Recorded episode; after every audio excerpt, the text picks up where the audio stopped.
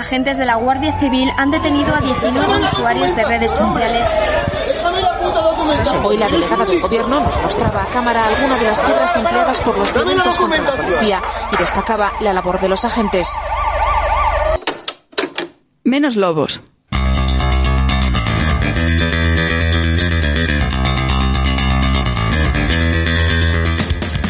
Menos lobos. Radio libre contra la represión.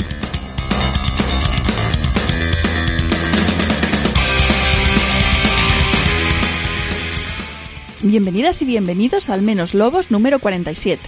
Saludamos a las que nos escucháis a través de las ondas, en el 88.5 de la FM Granadina. Un saludo especial a los presos y presas de la cárcel de Albolote. Saludamos también a nuestras oyentes de Radio Pica en Barcelona y de Radio Resaca de Nou Barris, también en Barcelona, a las de Onda Latina en Madrid, a las de Radio Espiritrompa en Huesca, a las de Irola y Ratía en Bilbao, a las de Orilla Izquierda Radio en Córdoba y a las de Radio Argallo en Cantabria. Y por supuesto también a quienes escucháis los podcasts a través de la web de la radio radioalmaina.org o de la web del programa menoslobos.net, donde ya sabéis que también subimos información complementaria sobre el tema de cada monográfico. En el programa de hoy comenzamos, como siempre, repasando las noticias represivas del último mes. A continuación, en nuestra sección corta contra la represión Solidaridad, nos hacemos eco del decálogo de medidas contra los malos tratos y la tortura en prisión que 14 organizaciones de derechos humanos reclaman al Ministerio del Interior. En el monográfico entrevistamos a Manuel Chao, abogado de Gabriel Pombo da Silva, quien tras toda una vida en prisión ha sido vuelto a encerrar de manera totalmente irregular por hechos de los años 90. Por último, en nuestra sección de preguntas y respuestas resolvemos algunas dudas sobre cuándo y con qué condiciones puede entrar la policía en nuestro domicilio. Esperamos que os interese. Antes de empezar, también queríamos anunciaros una novedad. Como nos dimos cuenta de que la sección de preguntas y respuestas era muy difícil de localizar, le hemos dedicado una pestaña propia en nuestra web menoslobos.net. De esta manera podréis ver rápidamente qué secciones de preguntas y respuestas hemos hecho y volver a escucharlas todas las veces que queráis. Noticias.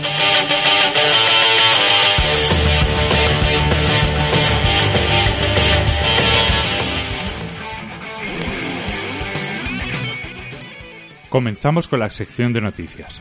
El 17 de septiembre, el juzgado de lo penal número 4 de Sevilla absuelve a Diego Cañamero del Sindicato Andaluz de Trabajadores y a Pedro Ruiz de Izquierda Unida acusados de un presunto delito del artículo 315.3 del Código Penal, dirigido contra quienes, actuando en grupo o individualmente, pero de acuerdo con otros, coaccionaran a otras personas a iniciar o continuar la huelga por participar en piquetes informativos celebrados en un instituto y dos colegios en la huelga general del 29 de septiembre de 2010 y finalmente han sido absueltos dada la derogación de la tipificación penal en la que radicaba la acusación. El mismo 17 de septiembre, la Fiscalía de la Audiencia Nacional expone en un escrito que considera nulo de pleno derecho cómo se llevó a cabo el proceso de repatriación de los menores marroquíes que llegaron a Ceuta el pasado mes de mayo, porque no cumplía con requisitos básicos como informar a estos niños y adolescentes de sus derechos. También informa a favor de admitir el recurso contencioso administrativo formulado por la Red de Inmigración y Ayuda al Refugiado contra la orden emitida en agosto por el Ministerio del Interior para deportar a los menores. El 18 de septiembre se producen varias cargas de la Archancha en Arrasate y Puzcoa contra antifascistas que, que habían acudido a protestar contra una manifestación de extrema derecha, dejando herido a un hombre de 81 años ajeno a las movilizaciones. La manifestación había sido convocada por el PP y Vox en contramanifestación a la marcha que había convocado Sare por el fin del régimen de excepción contra los presos vascos y contra la Ley 7-2003, una ley que supone una cadena perpetua encubierta para los presos por terrorismo, al ampliar el cumplimiento máximo de la condena a 40 años. Sin embargo, Sare había desconvocado esta marcha el día anterior, debido a la campaña de desinformación lanzada desde la derecha y los medios de comunicación, en la que se hacía creer que la movilización era un homenaje a Henri Pagot, uno de los presos a quien se aplica esta ley. Sare la sustituyó por concentraciones pueblo a pueblo para no posibilitar la confrontación, al tiempo que lamentaba cómo se desvirtúa e incluso criminaliza la movilización a favor de los derechos humanos. El 18 de septiembre, la audiencia de Girona confirma la condena a un subinspector de los Mossos que cogió a una mujer por el cuello y le dio un puñetazo en la cara. La sentencia concluye que la actuación fue desproporcionada, injustificada e innecesaria y ratifica la resolución del Juzgado Penal número 2 de Girona que le condenó como autor de dos delitos leves de lesiones, ya que también acabó agrediendo a la hija de la mujer cuando intercedió para socorrer a su madre. El subinspector deberá pagar una multa de 720 euros e indemnizar a las víctimas con 525 euros. La sentencia no es firme y se puede presentar un recurso al Tribunal Supremo. El 19 de septiembre, al menos tres personas asesinan de una brutal paliza en un parque de Las Palmas de Gran Canaria a una persona sin techo, en un nuevo crimen aporofóbico. Desde 1990, Crímenes de ha contabilizado cerca de una treintena de asesinatos contra personas sin hogar.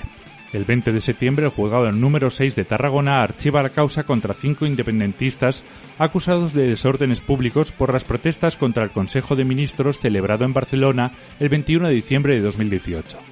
El pasado 9 de julio, el Tribunal Superior de Justicia de Cataluña había archivado la causa contra una diputada de la CUP por los mismos hechos.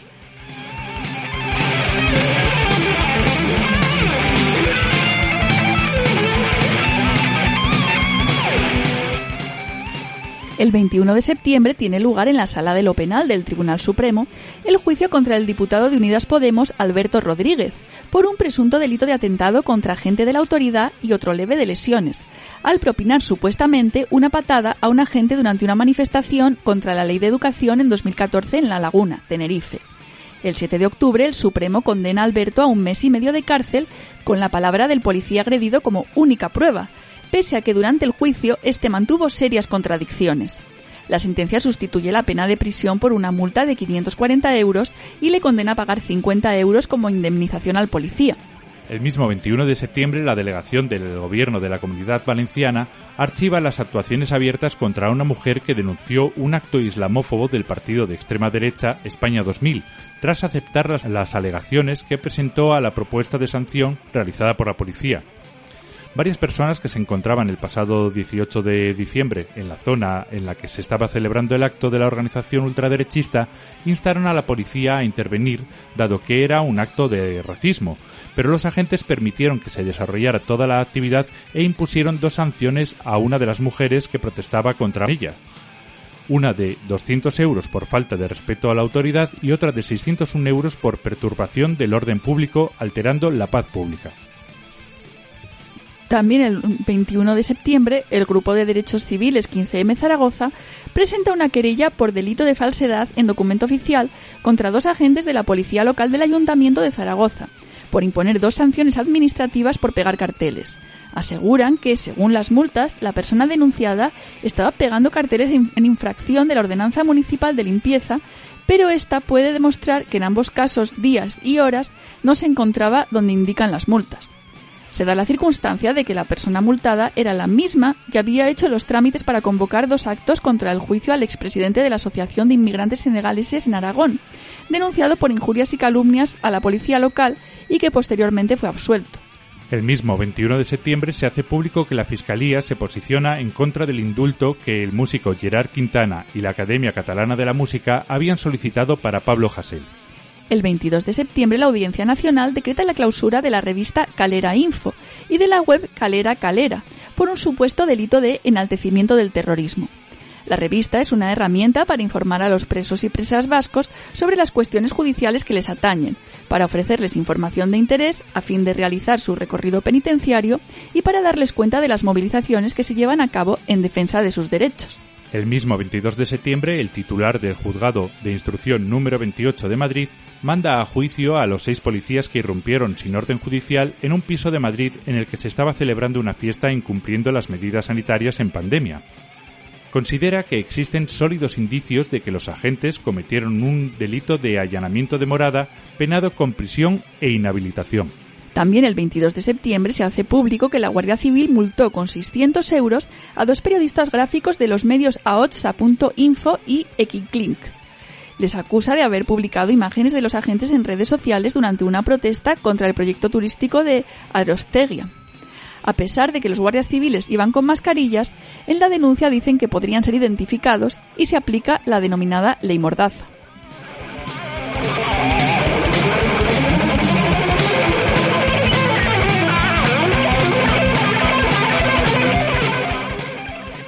El 24 de septiembre se inician las declaraciones de las 30 personas detenidas por la acción del 21 de junio en la que señaló públicamente que Repsol es una de las empresas españolas más responsables de la crisis climática.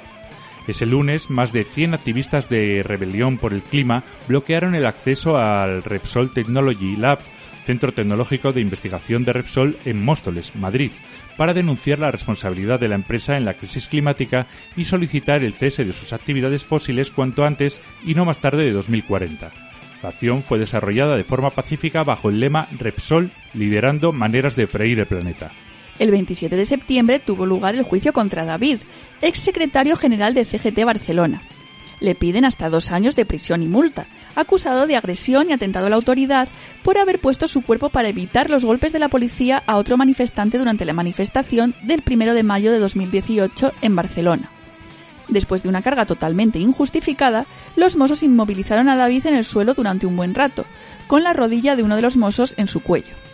El mismo 27 de septiembre, durante el proceso 1313, uno de los macrosumarios del todo ETA de la Audiencia Nacional, dos peritas declaran que las torturas denunciadas por Sayoa, Aguirre y Naya Zuriarrain Dos de las acusadas tienen la máxima consistencia, según el Protocolo de Estambul, instrumento reconocido internacionalmente para evaluar la veracidad de las denuncias de torturas. Por otro lado, a lo largo de este mismo proceso, ha quedado acreditado que el informe de la Guardia Civil que dio origen a la operación se basó en escuchas telefónicas del CNI realizadas ilegalmente sin orden judicial. La defensa ha pedido que los agentes del CNI acudan a declarar como testigos, pero esto de momento no ha podido tener lugar porque se desconoce su identidad, el CNI no ha facilitado. El juicio está ahora en suspenso y se reanudará el 29 de octubre. El 28 y 30 de septiembre declaran ante la Audiencia Nacional, pero en los juzgados de Mollet del Vallés, los de Cerdañola, los de Sabadell y los de Vic, los 13 miembros de los CDRs detenidos el 23 de septiembre de 2019, acusados de terrorismo y tenencia y fabricación de explosivos, sin ningún tipo de prueba, en la denominada Operación Judas. La Audiencia Nacional les exige unas nuevas fianzas de 1.000 euros por persona. El 29 de septiembre, la Audiencia Provincial de A Coruña condena a un subteniente del Ejército de Tierra acusado de ocultar en dos viviendas un depósito de armas de guerra, entre ellas 34 fusiles, 57 pistolas y 16 subfusiles. Finalmente, ha aceptado este miércoles la pena de dos años y medio de cárcel, aunque se enfrentaba inicialmente a una de ocho años de prisión y diez de privación del derecho de tenencia de armas. El mismo 29 de septiembre, la Fiscalía envía el escrito de acusación contra cuatro activistas en el que pide cuatro años de prisión por persona por desórdenes públicos agravados por participar en la manifestación OLI contra el sindicato policial Jusapol el 29 de septiembre de 2018 en Barcelona. También el 29 de septiembre, el juzgado de instrucción número 2 de Moncada, Valencia, da por finalizada la fase de investigación y abre juicio oral contra cuatro activistas que protestaron contra el derribo del Forn de Barraca, una alquería centenaria, el 27 de septiembre de 2019. La Fiscalía pide penas que ascienden hasta los 29 meses de prisión contra los encausados, así como el pago del coste del operativo de seguridad.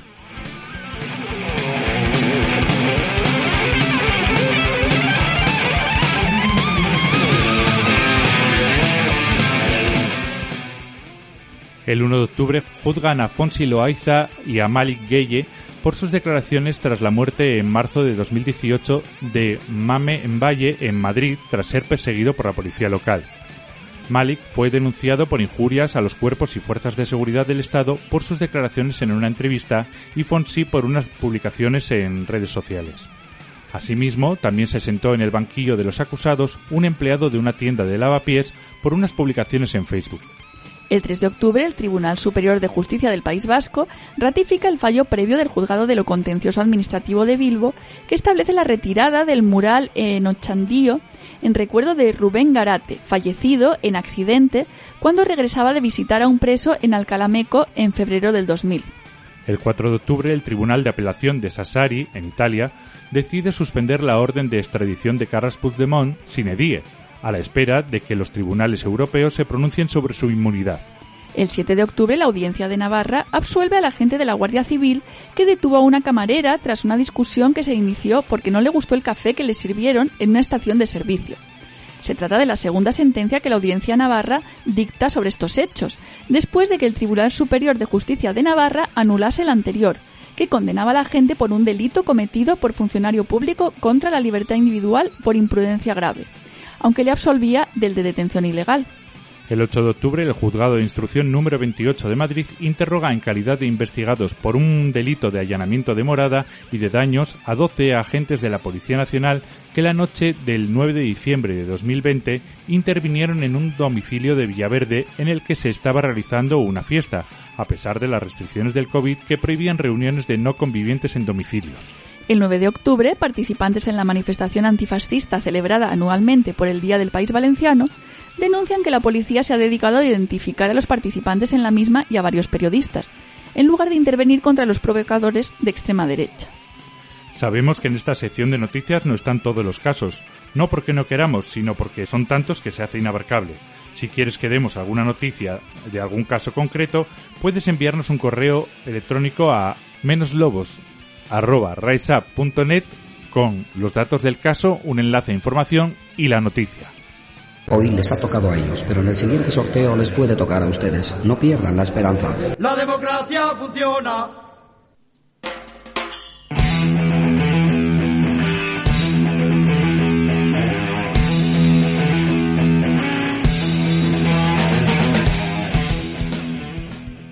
Contra la represión, solidaridad.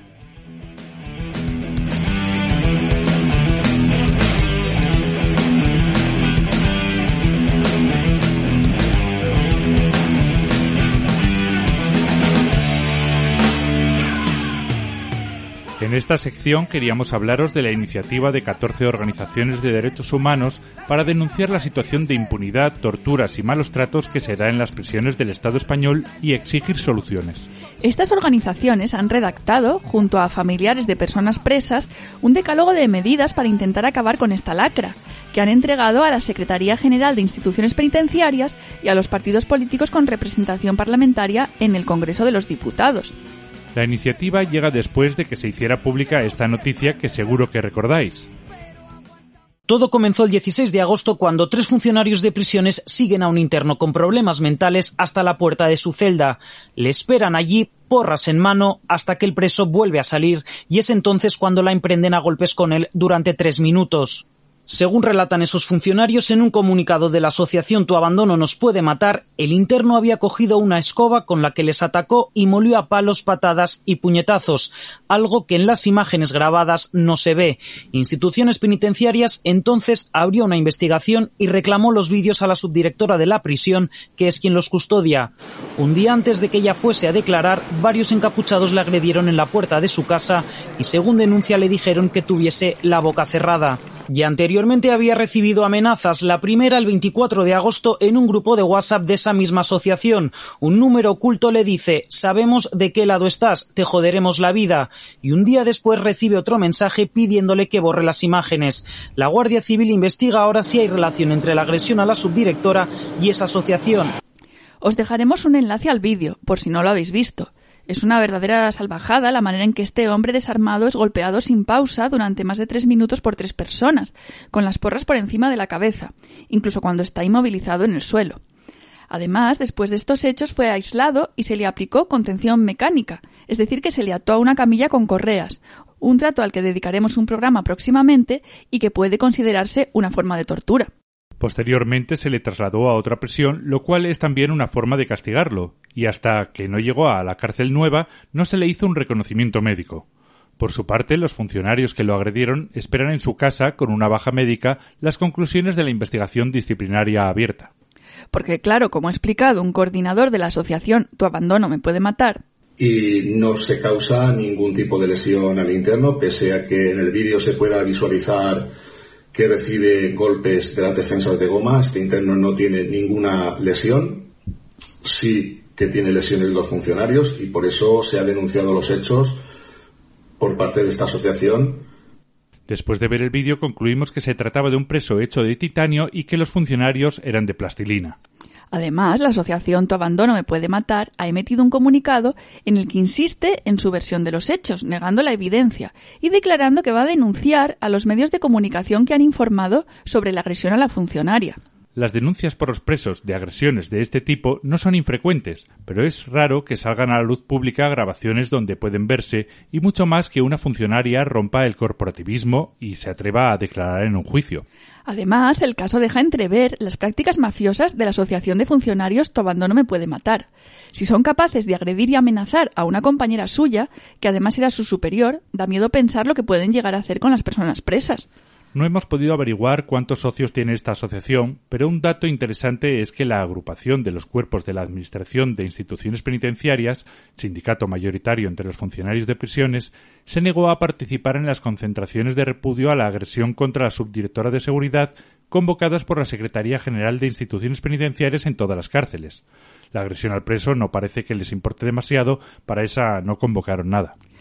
Os leemos a continuación el decálogo contra la impunidad y la tortura en prisión.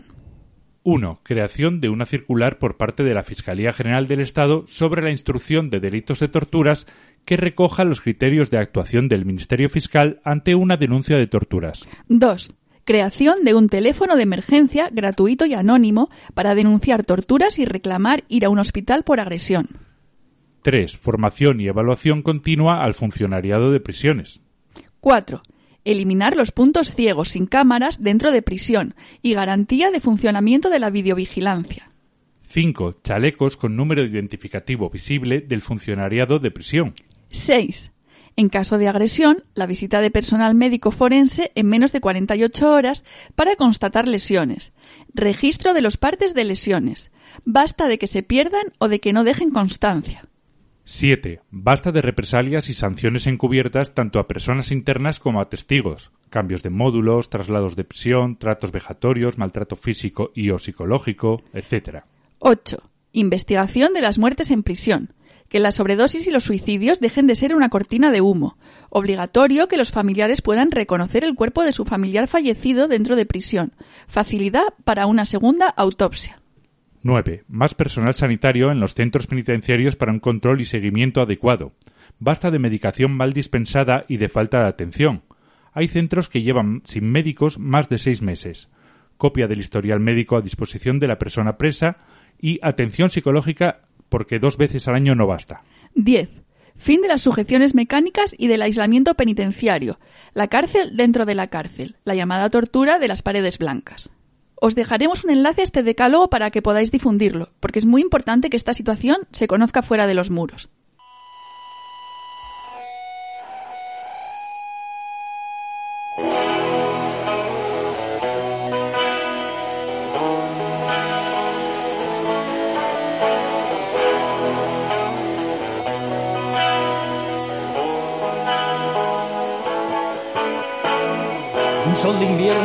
Se arrastra dolido y sangra sobre una estepa una y mil veces repetida es la ventana que contempla un adiós, marco de rejas, infierno inútil.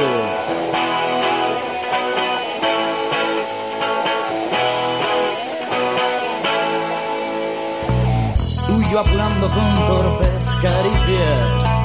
Estas dos horas de sudor y lágrimas, ¿qué importa la razón o el porqué? Este final que no se acaba nunca. Maldita desesperación. Maldita desesperación. Hombre pone el punto y final. Vuela mi vida, no digas adiós. Ahora me queda el dolor del algo que crece, un odio inmenso, un odio inmenso.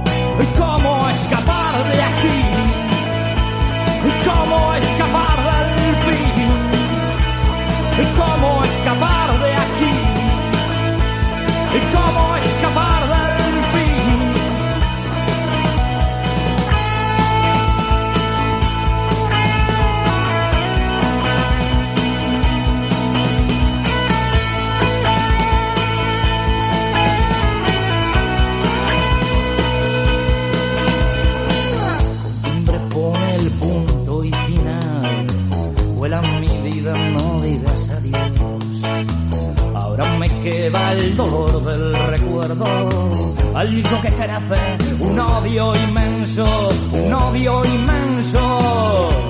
¿Cómo escapar de aquí? ¿Cómo escapar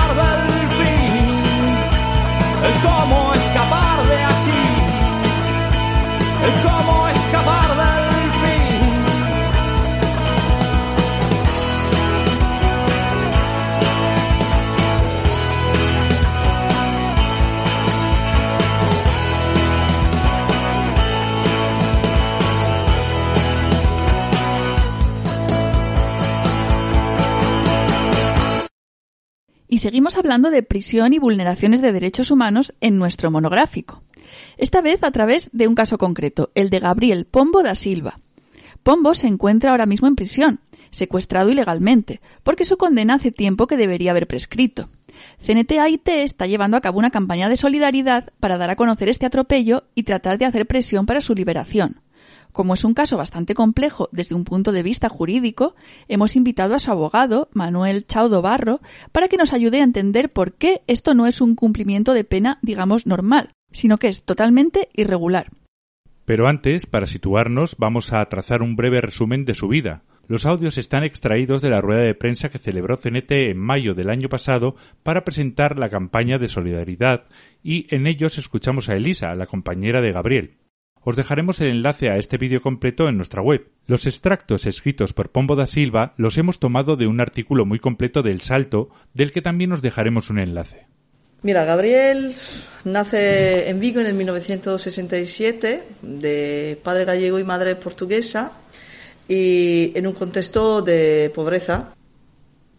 Y vive los primeros siete años de vida eh, en una chabola construida por el padre, que era albañil.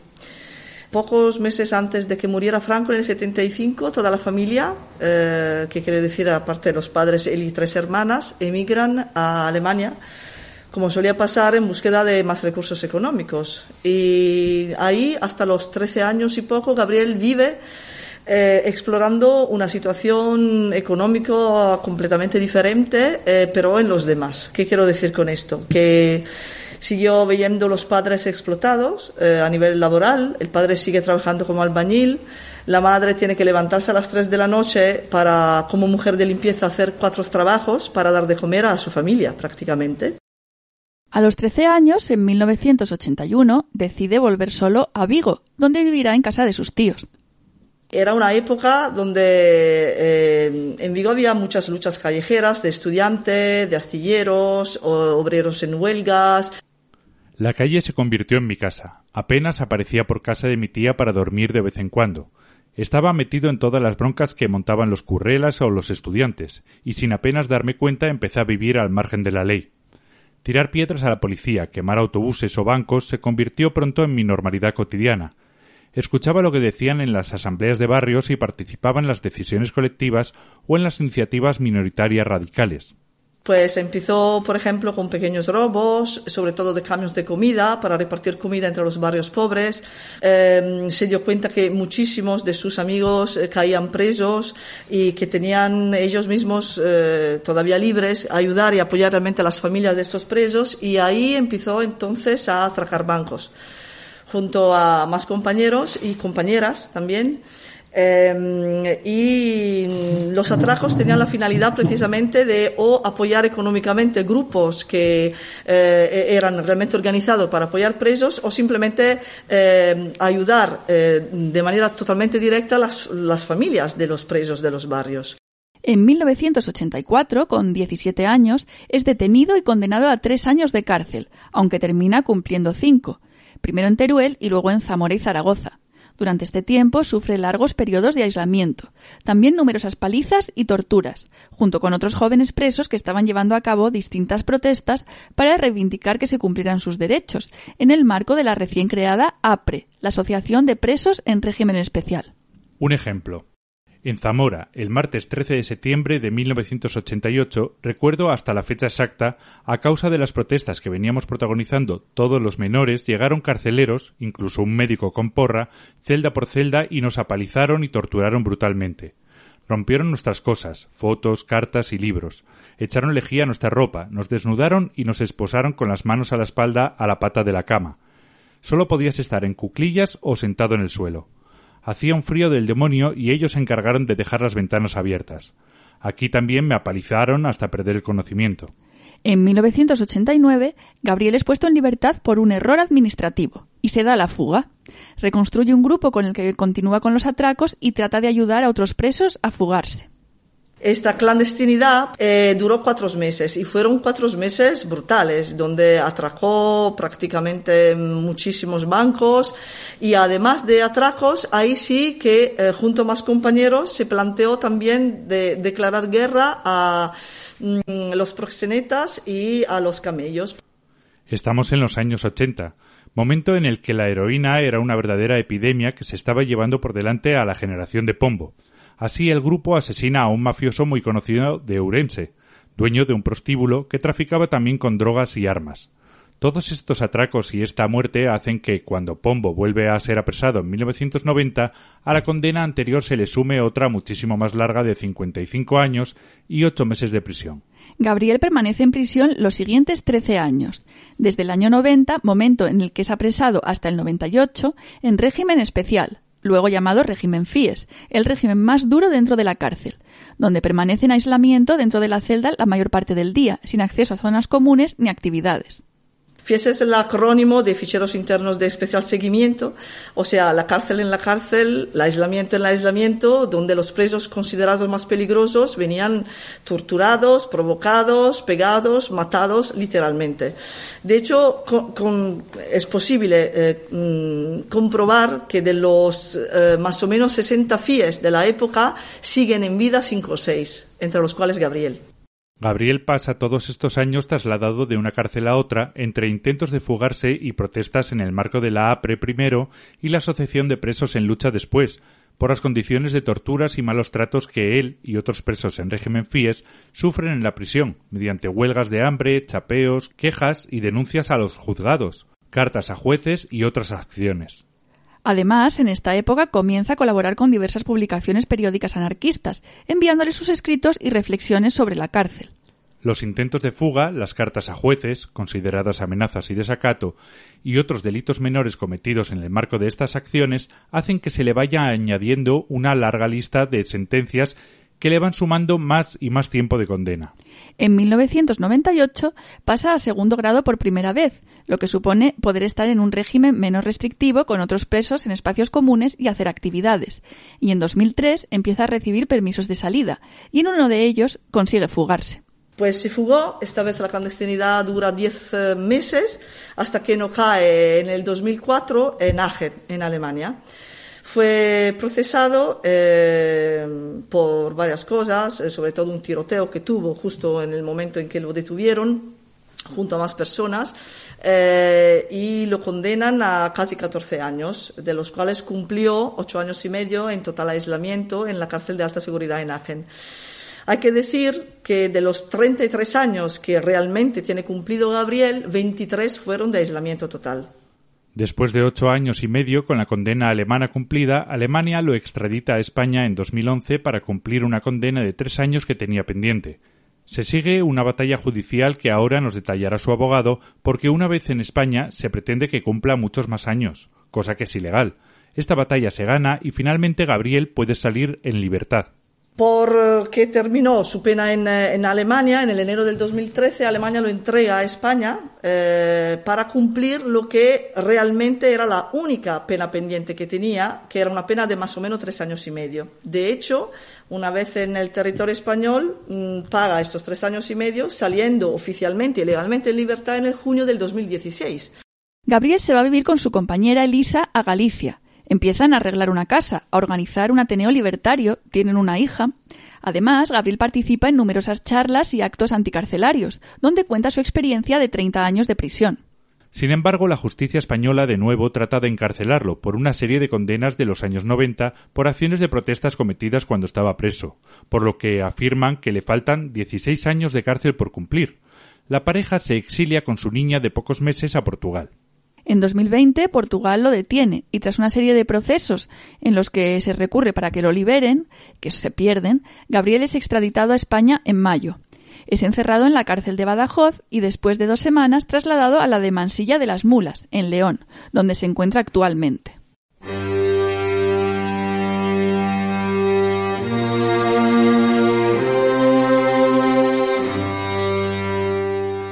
Estás escuchando Menos Lobos. Un programa de radio libre contra la represión.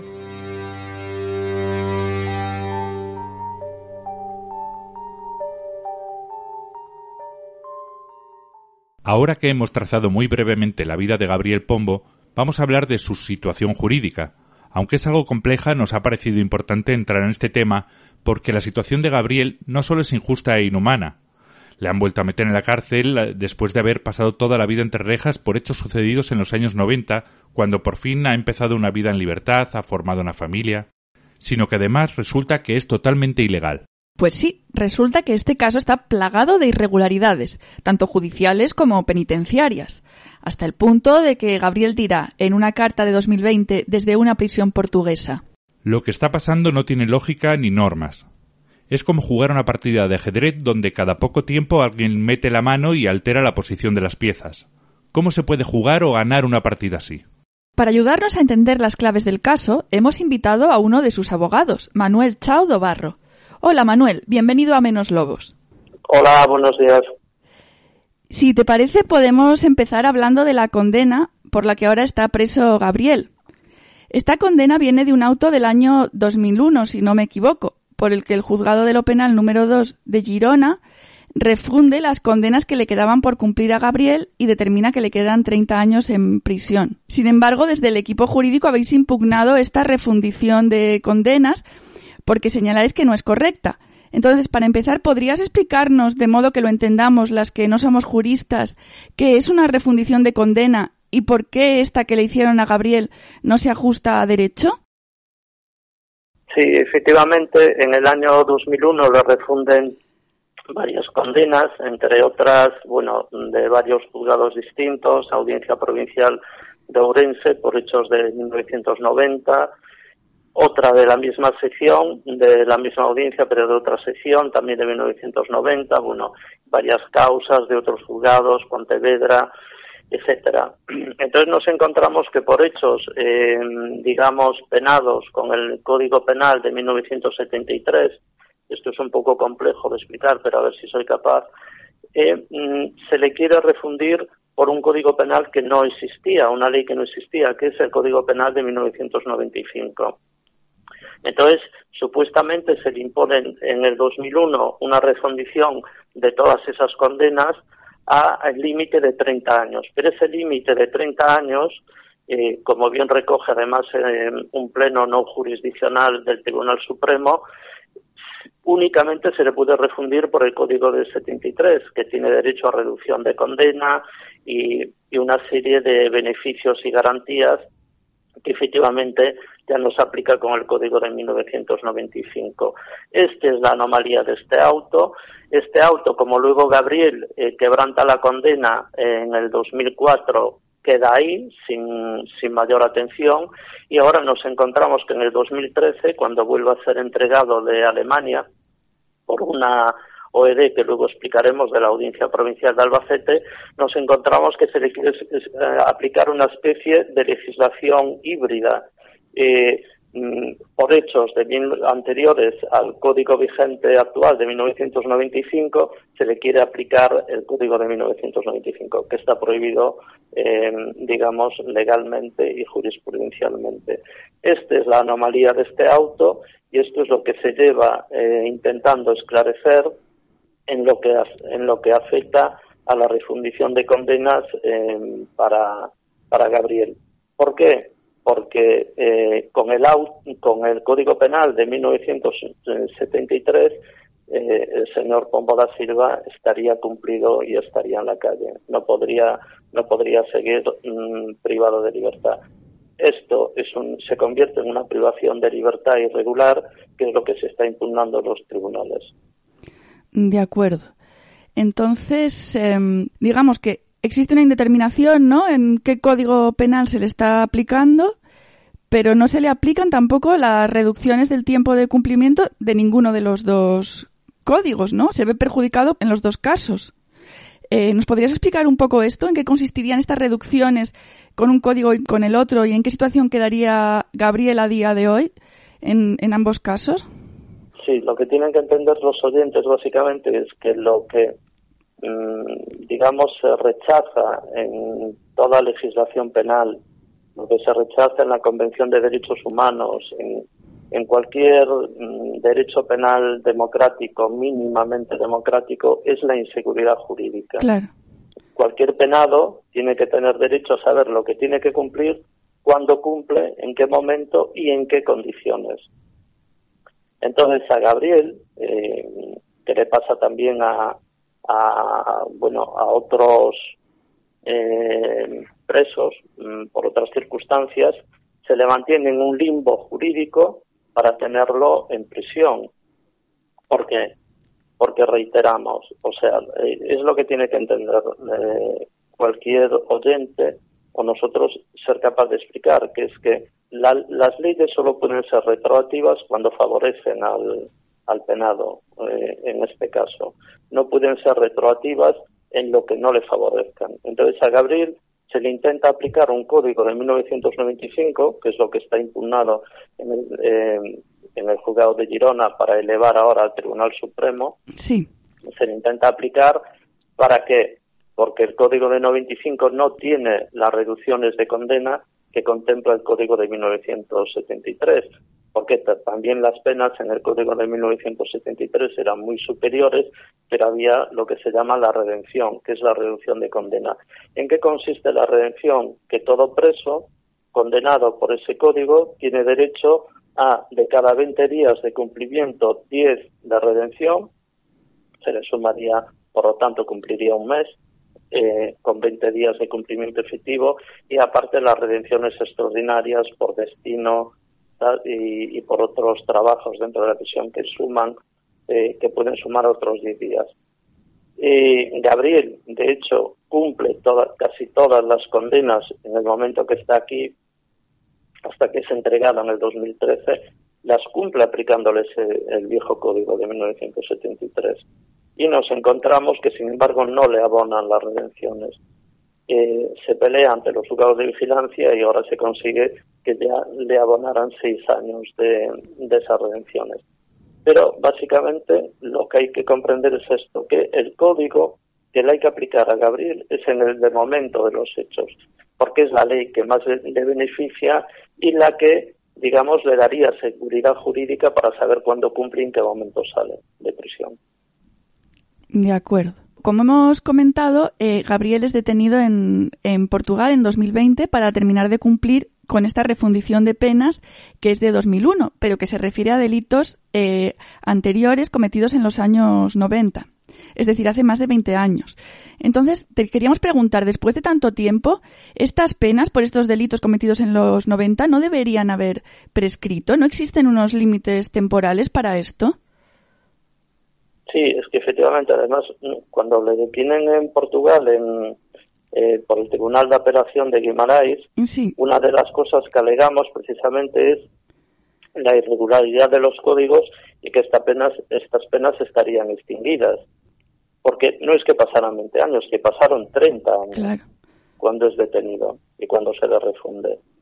Eh, 29 años en concreto habían pasado. Y, pero sin embargo, el juzgado de Girona una vez más informa al Tribunal de Guimarães, informa además sabiendo que, que está eh, cometiéndose irregularidad, informa que no, que el penado, como está por el Código 9 de 1995, la pena máxima de cumplimiento son 30 años sin aplicación de beneficio ninguno. Por lo tanto, las penas ni están cumplidas ni están extinguidas y le quedaban 16 años por cumplir, porque él eh, quebranta la condena a finales de 2003 y hasta el 2013, que vuelve aquí, pero por otra condena distinta, de la audiencia provincial de Albacete, eh, no le computan ningún tiempo de cumplimiento. Por lo tanto, Girona, Girona nos dice que ya quedan 16 años por cumplir. Esta es la anomalía que se está denunciando y esta es la situación de Gabriel. Eh, delitos que ya tendrían que estar extinguidas la pena o prescrita, como, como bien recogéis en la pregunta, no, no se lo hacen porque le aplican una legislación distinta a la, a la, a la que se le debía de haber y por la que fue condenado en los años 90. Claro. La verdad es que parece que existe una voluntad de mantener preso a Gabriel incluso por encima de la ley. ¿Consideras que estamos ante un caso de cadena perpetua encubierta? Sí, sí, efectivamente, porque además ahora, mm, bueno, tenemos el caso de la sentencia del otro día del Tribunal Constitucional que acepta o dice que es constitucional la cadena permanente revisable sí. y en muchos presos, de hecho, bueno, hay distinta jurisprudencia y, y nosotros en el caso de Gabriel tenemos una con un voto particular de un magistrado del Tribunal Supremo donde ya se dice que es vergonzoso que haya presos que estén cumpliendo más allá de los límites eh, de la ley. En este caso, no solo es una cadena, digamos, perpetua o permanente, sino que es eh, perpetuo y permanente porque así lo quieren, eh, mm, digamos, ajenos al cumplimiento de su propia legislación, de su propia legalidad.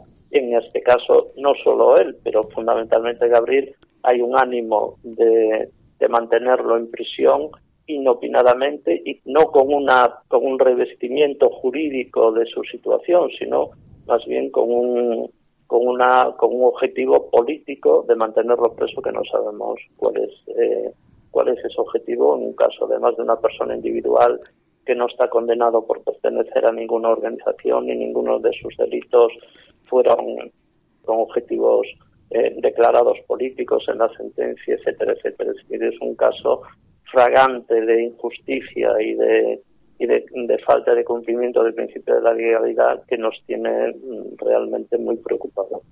En tu respuesta has citado el voto particular del magistrado del Supremo Andrés Martínez Arrieta, ¿verdad?, sobre el recurso a la extradición de Gabriel. Y mira, eh, precisamente lo tenía yo aquí eh, apuntado porque me había resultado muy interesante cuando lo comentaste en la rueda de prensa. Si te parece, lo voy a leer para que lo conozcan los oyentes y luego te pido que me lo comentes un poco.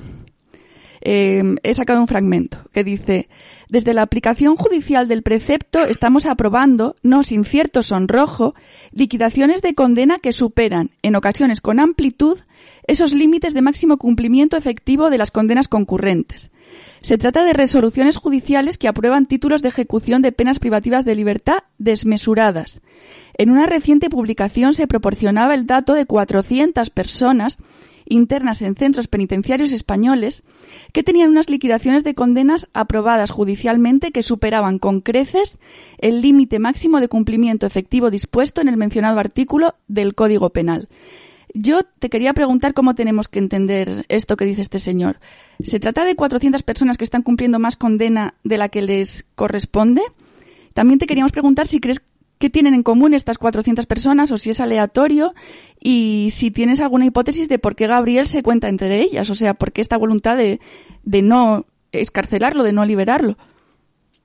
Sí, mm, la verdad es que son, mm, bueno, cuestiones, eh, muchas cuestiones y algunas distintas. Eh, lo que nos viene a decir este magistrado es que por encima de las condenas, eh, cuando una persona tiene una condena, una sentencia, tiene una previsión, sabe lo que le van a imponer y, repetimos, sabe en qué condiciones va a cumplir eso y tiene que tener, porque hay jurisprudencia del Tribunal Europeo de Derechos Humanos, que no voy a, no vamos a mencionar por no volver esta entrevista muy técnica, que dice que es fundamental para un reo saber cuál es su límite de cumplimiento y en qué fecha cumple y en qué fecha eh, acaba su condena. Eh, lo que nos está diciendo este, el magistrado del Supremo es que eh, por las razones que no creo que todas sean iguales, porque habrá mm, distintos tipos de, de condenas o por distintas razones o por distintos hechos, hay una serie de personas en la legislación penitenciaria española que se le hicieron unas ejecuciones, pensamos que además, bueno, en el caso de Gabriel, aprobadas judicialmente, que rebasan los límites de las previsiones de la condena, lo cual las convierten en degradantes, inhumanas, desproporcionadas, todo aquello que prohíbe la Convención de Derechos Humanos. Por eso él dice que causa sonrojo que haya eh, gente que esté cumpliendo condenas por encima del límite legal. El límite legal de las condenas de Gabriel, como explicaba antes, sería 30 años por el Código del 73, con derecho a, reducción de condena por beneficios eh, penitenciarios.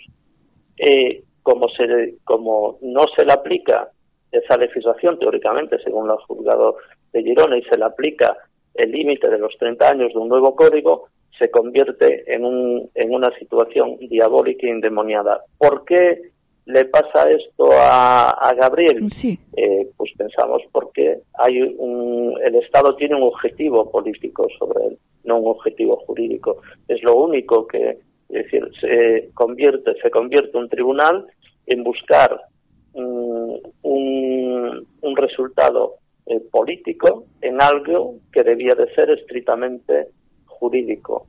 Eh, esto es el caso que conocemos de Gabriel, no tiene justificación legal ninguna y lo único que se nos ocurre es eso, que haya un objetivo político eh, en, el tribunal que quiere mantener en prisión a Gabriel. de todas formas, todo esto, repetimos, vamos a intentar que lo revise una vez más el Tribunal Supremo, si nos deja el juzgado de Girona, eh, porque bueno, también está habiendo muchas dilaciones eh, indebidas en el caso de Gabriel, etcétera, y que el Tribunal Supremo otra vez más se pronuncie y nos diga cuál es el código y cuál es el límite de cumplimiento de Gabriel.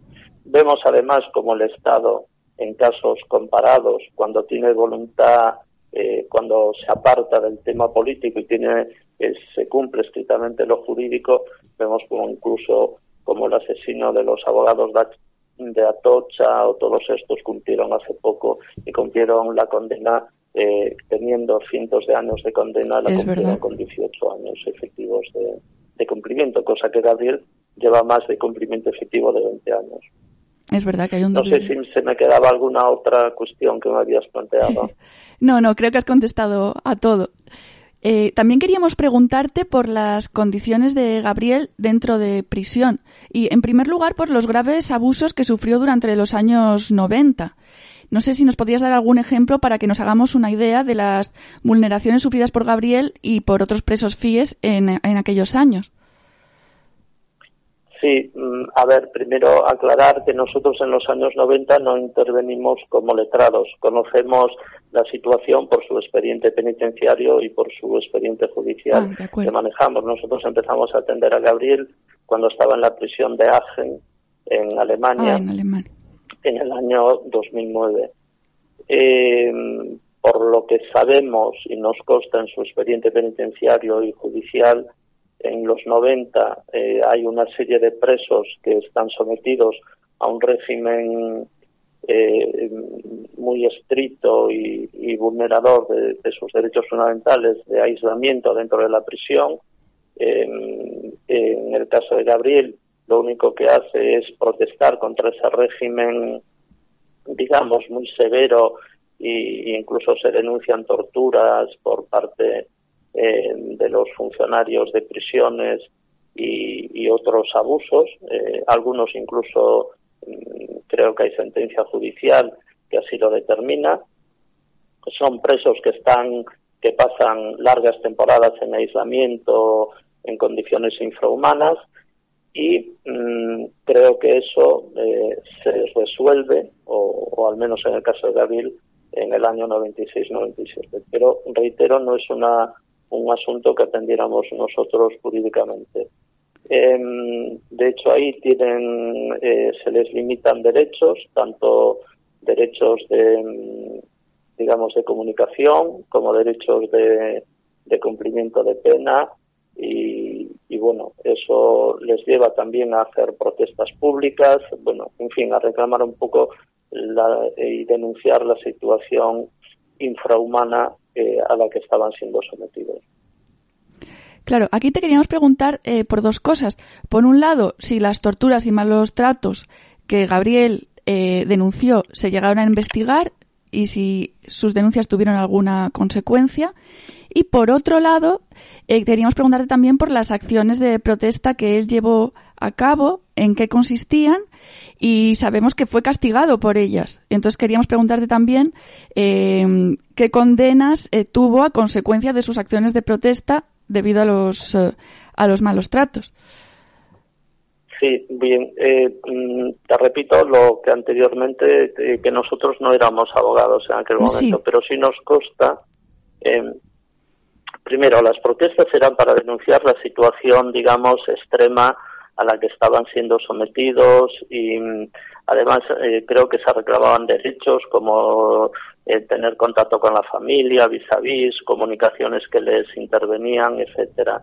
Eh, creo que por estos hechos eh, sí hubo varias denuncias, de hecho nos consta alguna condena del juzgado de lo penal número 9 de Málaga o del juzgado de lo penal número 2 de Coruña, del juzgado de lo penal también número 2 de Vigo.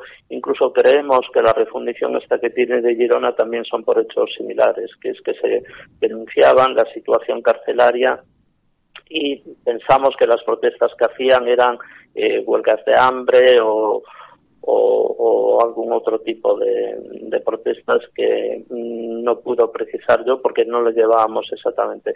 Sé que constituyen una, porque consta en su expediente penitenciario, una asociación que se llama APRE, eh, que era presos en régimen especial en lucha o algo así. Y mm, bueno, por ello son castigados, son dispersados, son llevados a prisiones eh, eh, lejos de sus familias, no se les permitía comunicar con sus familias, en fin, son sometidos a situaciones vejatorias, eh, humillantes y, torturas. Desconozco, pero sé que sí, que hay alguna publicación eh, de que sí denunciaran estos hechos ante los juzgados, si bien no pudo saber eh, cuál fue el resultado, si hubo alguna sentencia condenatoria de algún funcionario respecto de Gabriel. No nos consta eh, jurídicamente. De acuerdo. Sin embargo, él sí que fue castigado por sus acciones de protesta, ¿verdad? Porque estás hablando de varias sentencias. Queríamos preguntarte si son precisamente estas condenas como resultado de sus acciones de protesta las que lo han llevado de nuevo a prisión 20 años después. Sí, sí. De, de hecho, lo que le refunden en el 2001 es, aparte de los hechos, digamos, eh, propiamente mm, extracarcelarios, que son los hechos de la audiencia provincial de, de Ourense y creo que de un juzgado de, lo penal de Vigo, el resto son hechos que se refunden por, condenas eh, pasadas, eh, basadas en, este tipo de protestas. Pues, de hecho, la, la condena que lo trae aquí en el 2013 que es la petición de un mandato de detención europea de un 9D, es de la Audiencia Provincial de Albacete y son por este tipo de hechos, por desacatos, denuncias, em, eh, atentados a la autoridad, etcétera, etcétera. Eh, y efectivamente, muchas de las condenas que se le refundieron en el 2001 tienen que ver con esa situación. Sabemos que después de tanto tiempo, cuando se le ha vuelto a encarcelar en 2020, tampoco se han respetado todos sus derechos y ha tenido algunos problemas con las comunicaciones, con las visitas.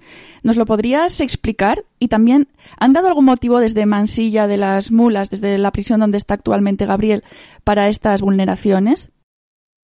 Sí, mira, eh, lo que hay que entender es una cosa. Gabriel, eh, cuando es entregado de eh, por el mandato de detención europea desde Portugal a, España, eh, lo primero que se le aplica es una intervención de comunicaciones eh, al viejo uso y se le mete en el llamado régimen FIES, que es un digamos un fichero administrativo de especial seguimiento de presos que la, la administración penitenciaria considera que deben de tener una vigilancia especial.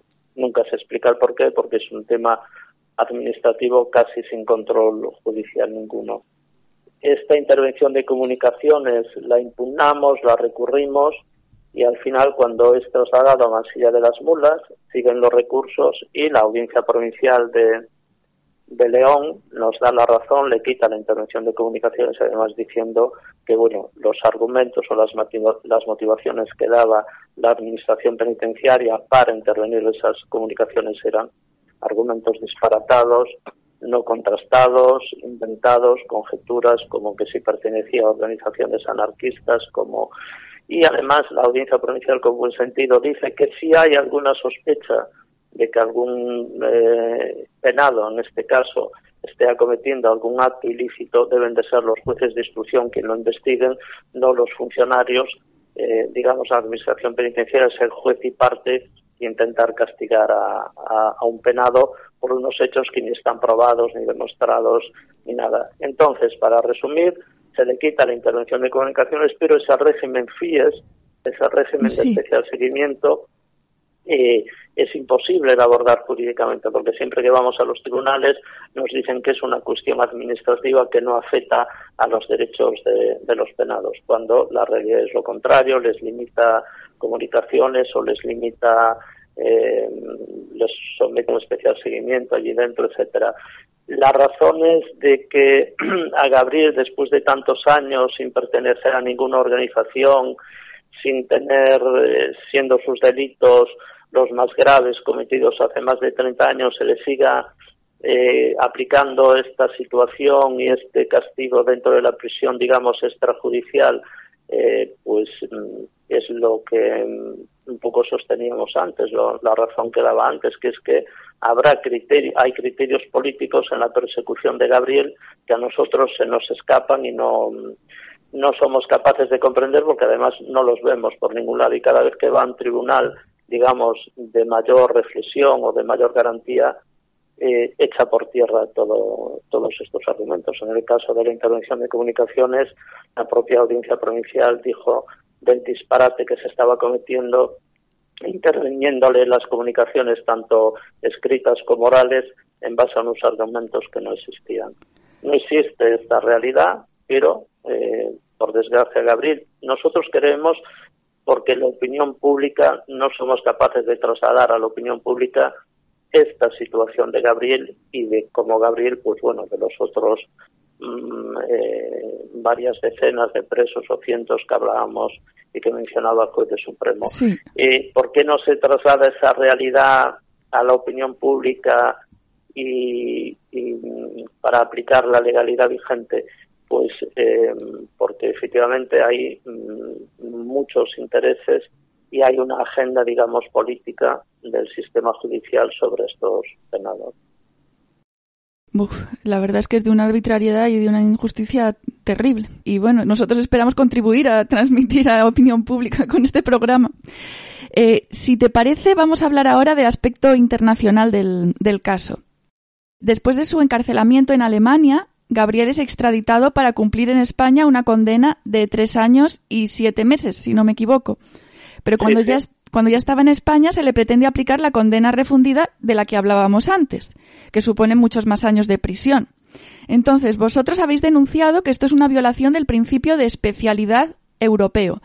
¿Nos podrías explicar en qué consiste este principio y por qué lo infringe el caso de Gabriel?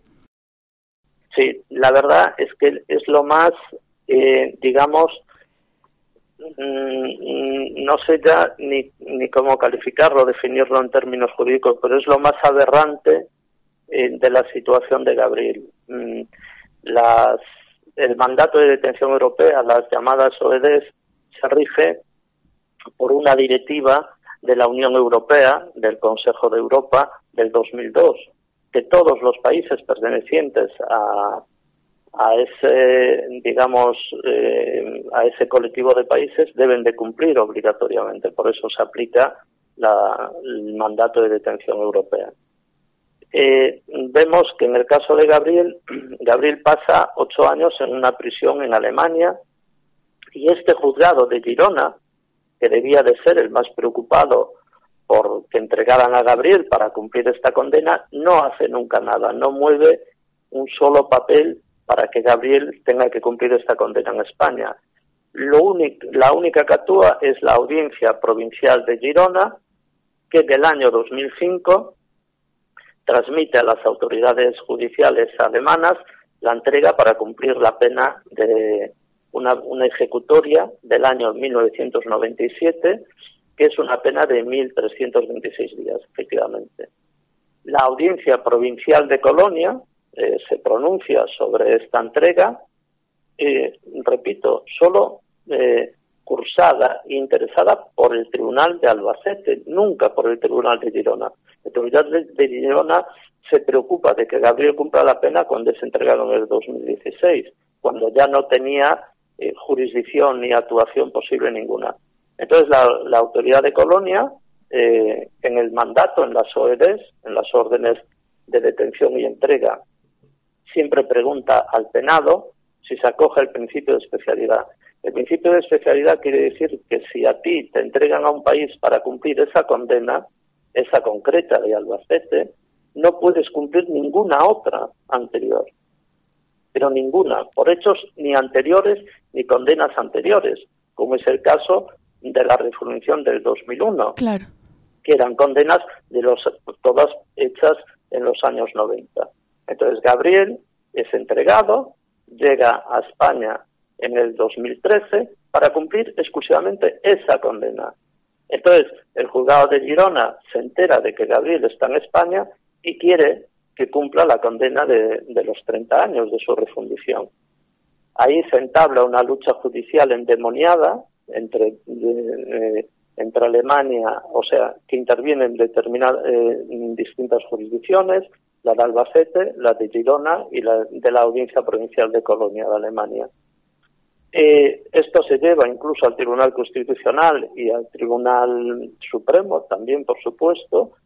Eh, no nos prestan atención a este principio básico. De hecho, estamos viendo que el Estado español tiene muchos problemas y ahora está muy de actualidad para cumplir la normativa europea, bien porque los jueces eh, no la conocen o bien porque no les interesa aplicar, pero hasta ahora estamos viendo en el caso del Tribunal Supremo con persecución de otros hechos eh, de otros hechos como eh, los tribunales del resto de Europa, porque hay una influencia determinada, se pronuncian en contra porque no manejan bien el ordenamiento jurídico europeo. Y le interviene un fiscal de la Audiencia Provincial de Colonia, a través de los colegas que teníamos allí en Colonia, hace una petición a la Audiencia Provincial de Albacete y dice, ¿qué pasa con este señor?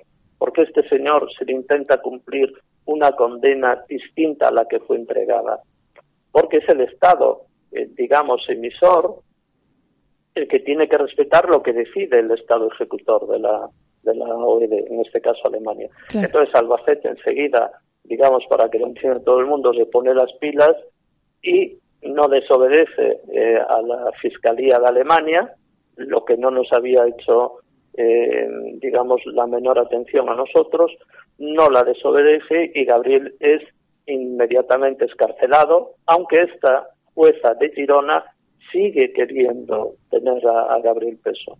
Hasta que la audiencia provincial de Girona ya le dice que no, que es imposible, que Gabriel tiene que salir en libertad y de hecho se decreta la libertad de Gabriel eh, a mediados del año 2016.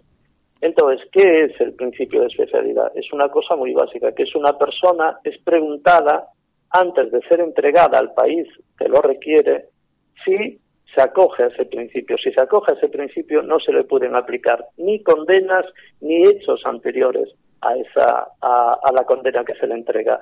La condena que se le entrega es del año 97, se le entrega por esa causa y Gabriel no puede cumplir ninguna otra causa. Luego, cuando es detenido en Portugal, se origina toda otra batalla jurídica que todavía está pendiente y, que, bueno, que, mm, también es una cuestión eh, que os podemos explicar. Muy bien. Eh, la verdad es que nos parece muy preocupante que con los mismos argumentos jurídicos a vosotros no os escucharon, pero se dio la razón a la justicia alemana, cuando vosotros estabais diciendo lo mismo que es que se estaba incumpliendo el, principio de especialidad. Em, sí, sí, efectivamente, efectivamente esas, pero por desgracia es ya em, porque, mm, a ver, hay que entender que el, sistema judicial español o, en, estos casos o no domina la legislación europea, que puede ser, no lo sé, lo desconozco, pero bueno, que no la domine ni siquiera ahora el Tribunal Supremo nos parece ya un poco chocante, o es pues que tiene unos objetivos distintos a los jurídicos, que es lo que nos tememos, y por eso eh, sostenía que en el caso de Gabriel lo único que se nos alcanza a comprender, porque el caso de Gabriel cualquier jurista mínimamente de primero de derecho, bueno, de primero no, pero igual de segundo, de tercero o del grado de derecho lo comprende inmediatamente. De hecho, si no, ¿por qué le hicieron caso al fiscal de Colonia? Porque sabían que la legislación internacional era esa y no podían tener a Gabriel retenido. Claro. De hecho, el juzgado de Girona intenta retenerlo y tenemos que recurrir a la audiencia provincial de Girona y es la audiencia ya que en aquel momento le dice no, no, señora, no se puede cumplir una condena distinta a la que fue entregada porque son condenas anteriores y hechos anteriores. ¿Por qué a nos, al fiscal de Colonia sí, a nosotros no? Pues pensamos que es por un problema de correlación de poderes y que el Estado, como no cumple, la, no, no tiene un interés jurídico sino político, cuando se, cuando se ve confrontado con otro interés político de un país, digamos, eh, que puede que puede denunciar su caso, pues eh, eh, obedece a ese otro país y mm, lo cual es penoso porque no, no aplica su propia ley y solo la aplica cuando le fuerza a alguien. Claro. hemos dicho que en 2016 por fin conseguís que Gabriel quede en libertad, tiene una hija, empieza a construirse una casa, pero poco después la justicia española lo vuelve a poner en busca y captura para cumplir la famosa condena refundida de 2001. Eh, queremos preguntarte por qué, quiero decir, si nada había cambiado, ¿por qué otra vez se vuelve a activar esto? ¿Qué motivos daba para ello? Bueno, antes de eso, Gabriel, cuando estaba en libertad, se le intenta montar una operación eh, también, que es la operación Bullo. Eh, él reside en Vigo, en, un lugar de Vigo que se llama Mos, y entonces, bueno, se le intenta, hay una operación policial y de la Guardia Civil contra él cuando estaba en libertad, eh, mm, sí se le intenta acusar de tráfico de armas y tal. Eso es tan espantoso y tan falto de, no ya de pruebas, sino de indicios, que el propio juzgado se lo archiva unos meses después. ¿Qué queremos decir con esto? Que Gabriel sale de la prisión, pero sigue siendo un objetivo, eh, mm, en este caso nosotros queremos, de persecución eh, no jurídica, sino de otro tipo. ¿Por qué Gabriel es ese, un objetivo de ese tipo eh, para el Estado español? Pues mm, lo desconocemos, porque no tiene una entidad suficiente para, para que se convirtiera en eso. Efectivamente, Gabriel sale, tiene una hija, tiene esta operación policial, no se queda nada en esta operación policial, pero a pesar de eso el juzgado de Girona sigue preguntando a las autoridades alemanas qué puede hacer con Gabriel. Las autoridades alemanas, como sabe todo el mundo, cuando pasan 45 días desde que una persona, eh, eh, bueno, sabe todo el mundo, como sabe todo el mundo jurídico, cuando pasan 45 días de, de, la puesta en libertad, ya la, la autoridad que ejecutó la, el mandato europeo, la euroorden, no se encarga más de esa situación. Entonces el tribunal de Alemania les dice, le dice a Girona, no, no, nosotros ya el mandato aquí está finalizado, no tenemos más nada que pronunciarnos y eh, es una cuestión de las autoridades judiciales españolas. Entonces Gabriel, al estar fuera del Estado a los 45 días, no se le puede perseguir por esa condena, porque la directiva que hablamos que regula el mandato de detención europea no lo permite. A pesar de eso, el juzgado de Girona, en combinación con las autoridades judiciales italianas, vuelve a poner en vigor la euroorden. Esta vuelta a poner en vigor la euroorden, eh, bueno, tiene una batalla jurídica en Portugal. En Portugal no somos capaces de que tampoco le apliquen o entiendan este principio de especialidad y ahora está en la Comisión Europea. Está recurrida y se tendrá que, pronunciar las autoridades judiciales europeas. De acuerdo. Una, una pregunta que te queríamos hacer. En todo este proceso sale constantemente eh, el juzgado de lo penal de Girona y que parece que se muestra especialmente implicado. Es el que se opone a que Gabriel salga en libertad en 2016 el que consigue la euroorden que lo mantiene a día de hoy en la cárcel, hasta el punto de que vosotros llegasteis a denunciar a una jueza, Mercedes Alcázar, si no me equivoco, por prevaricación.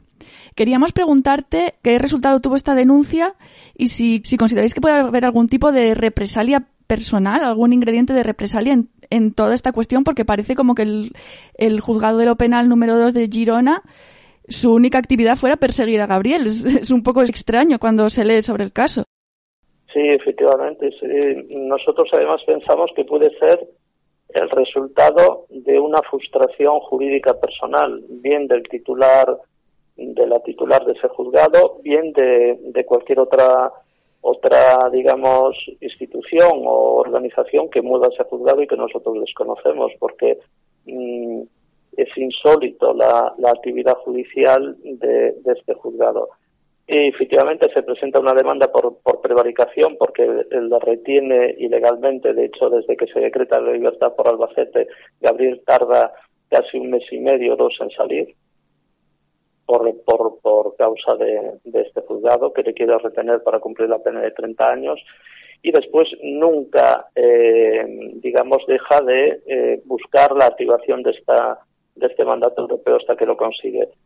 Eh, ¿Por qué? Mm, ¿Cómo acaba? Eh, hay una denuncia en ese sentido por retención ilegal, por una posible prevaricación, pero Gabriel, por razones familiares, no puede atender eh, en el Tribunal Superior de Justicia de Cataluña esa denuncia y esa denuncia es archivada por un problema formal de incomparecencia del, del, del querellante.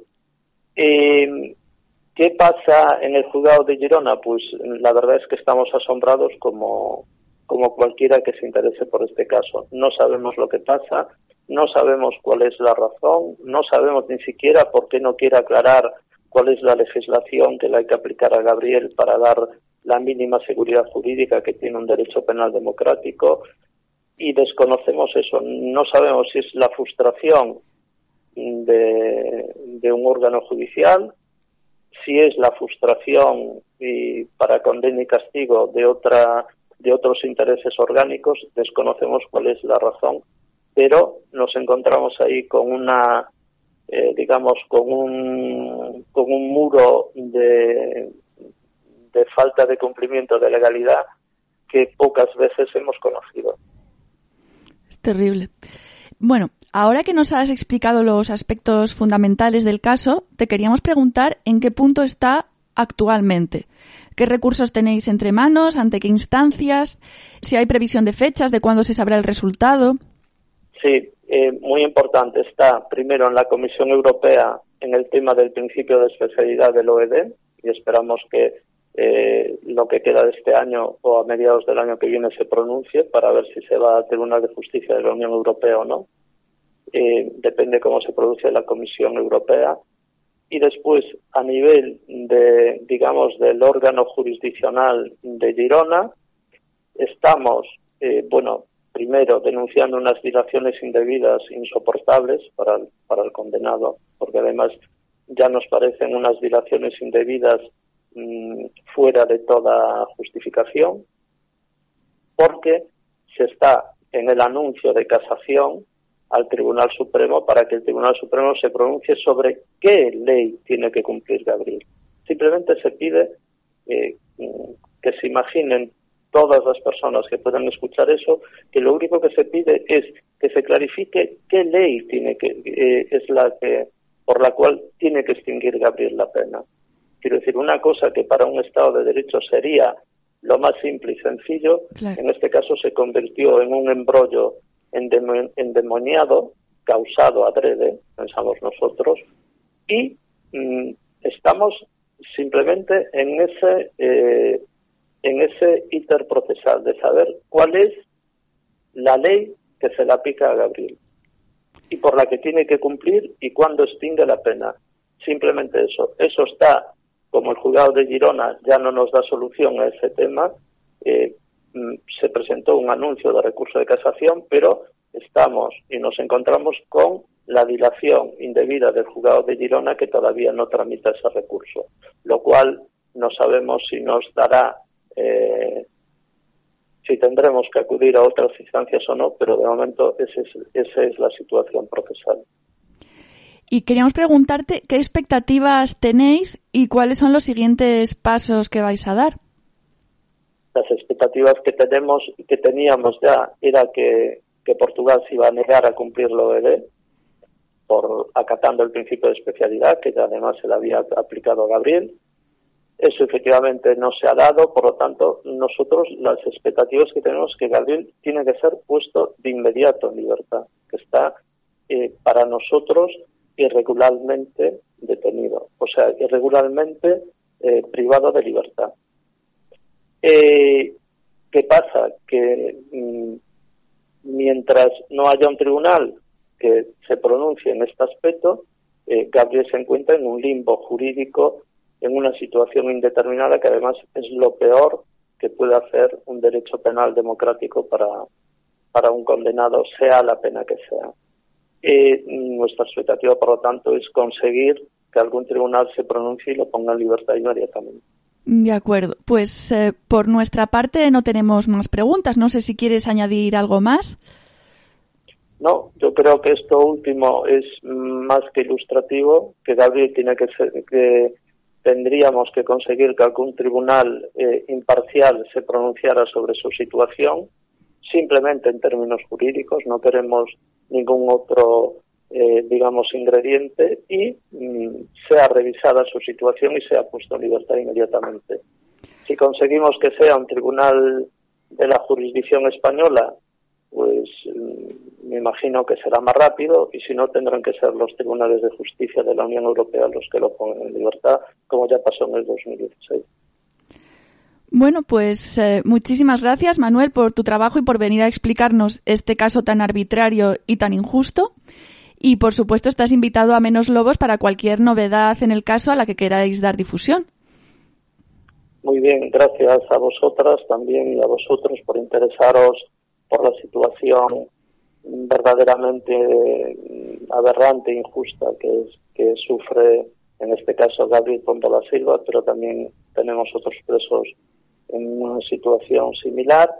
Espero que haya conseguido explicar más o menos cuál es la situación, porque claro, es un, embrollo jurídico tan, digamos, tan desproporcionado, que interviene en tantas legislaciones, que ya es difícil que una persona con el historial delictivo de Gabriel se vea en este embrollo tan, tan kafkiano y tan, tan irregular. Vamos, yo creo que ninguna ninguna de las personas con, un historial delictivo, digamos, tan simple o tan tan común se viera sometido a esta, a esta situación tan, tan inverosímil. Por lo tanto, espero haber sido capaz de explicar su situación y eso estamos a vuestra disposición para, para denunciar siempre estos casos tan, tan desproporcionados y humillantes. Bueno, yo creo que sí que ha quedado muy claro, se ha entendido muy bien. Y nada, que muchísimas gracias y estamos en contacto. Muy bien, gracias, buenos días.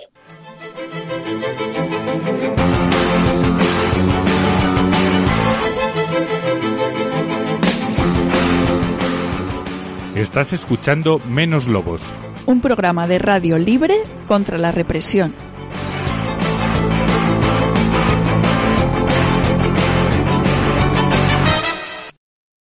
Abogado, abogado, abogado, abogado. Abogado. ¿Estás ahí? ¿Estás ahí? Abogado. abogado.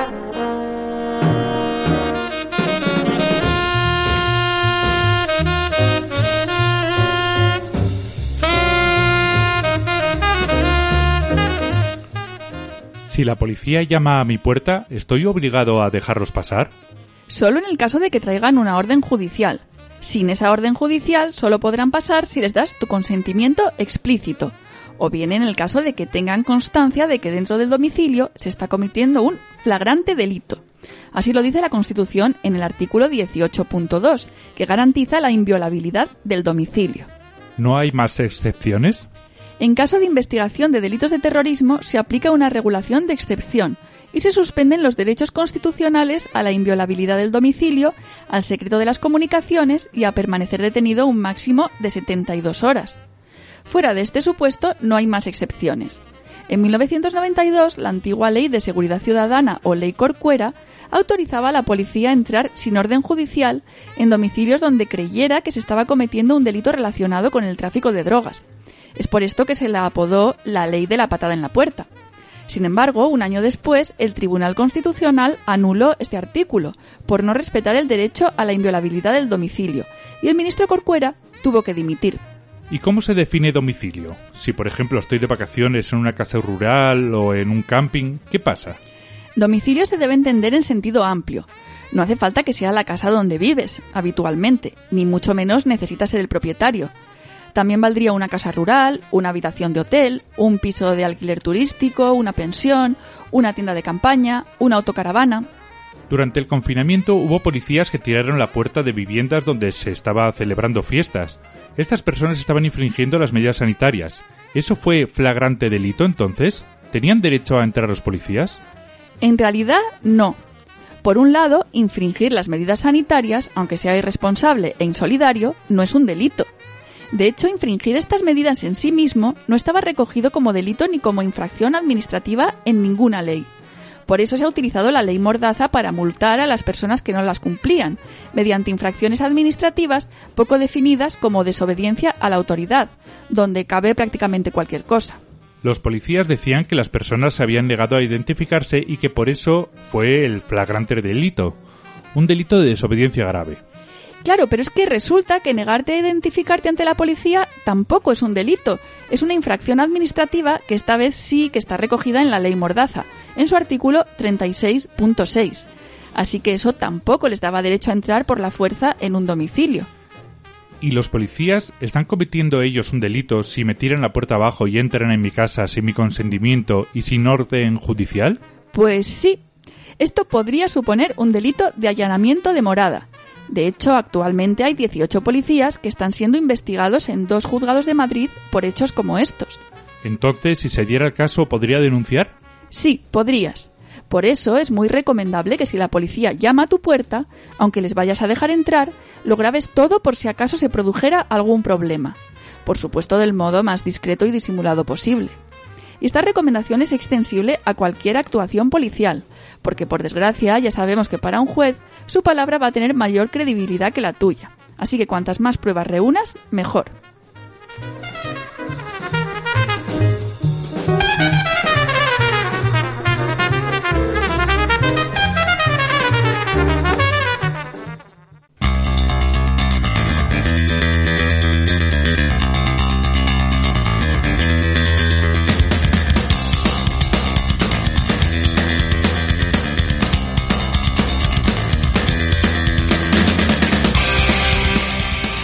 Y hasta aquí el programa de hoy. Esperamos que os haya interesado. Como siempre, dejaremos información complementaria sobre el tema del monográfico en nuestra web menoslobos.net, como el número de cuenta bancaria de Gabriel Pombo para ayudar en los gastos jurídicos. Y si tenéis cualquier comentario, crítica, duda o sugerencia, estaremos encantados de contestaros en nuestro correo menoslobos.riseup.net. Este programa no habría sido posible sin Radio Almaina, una radio libre y autogestionada, sin subvenciones ni publicidad. La información crítica y libre necesita medios libres que la difundan. Así que, si te ha gustado el programa, colabora con nosotras. Entra en radioalmaina.org y hazte socia.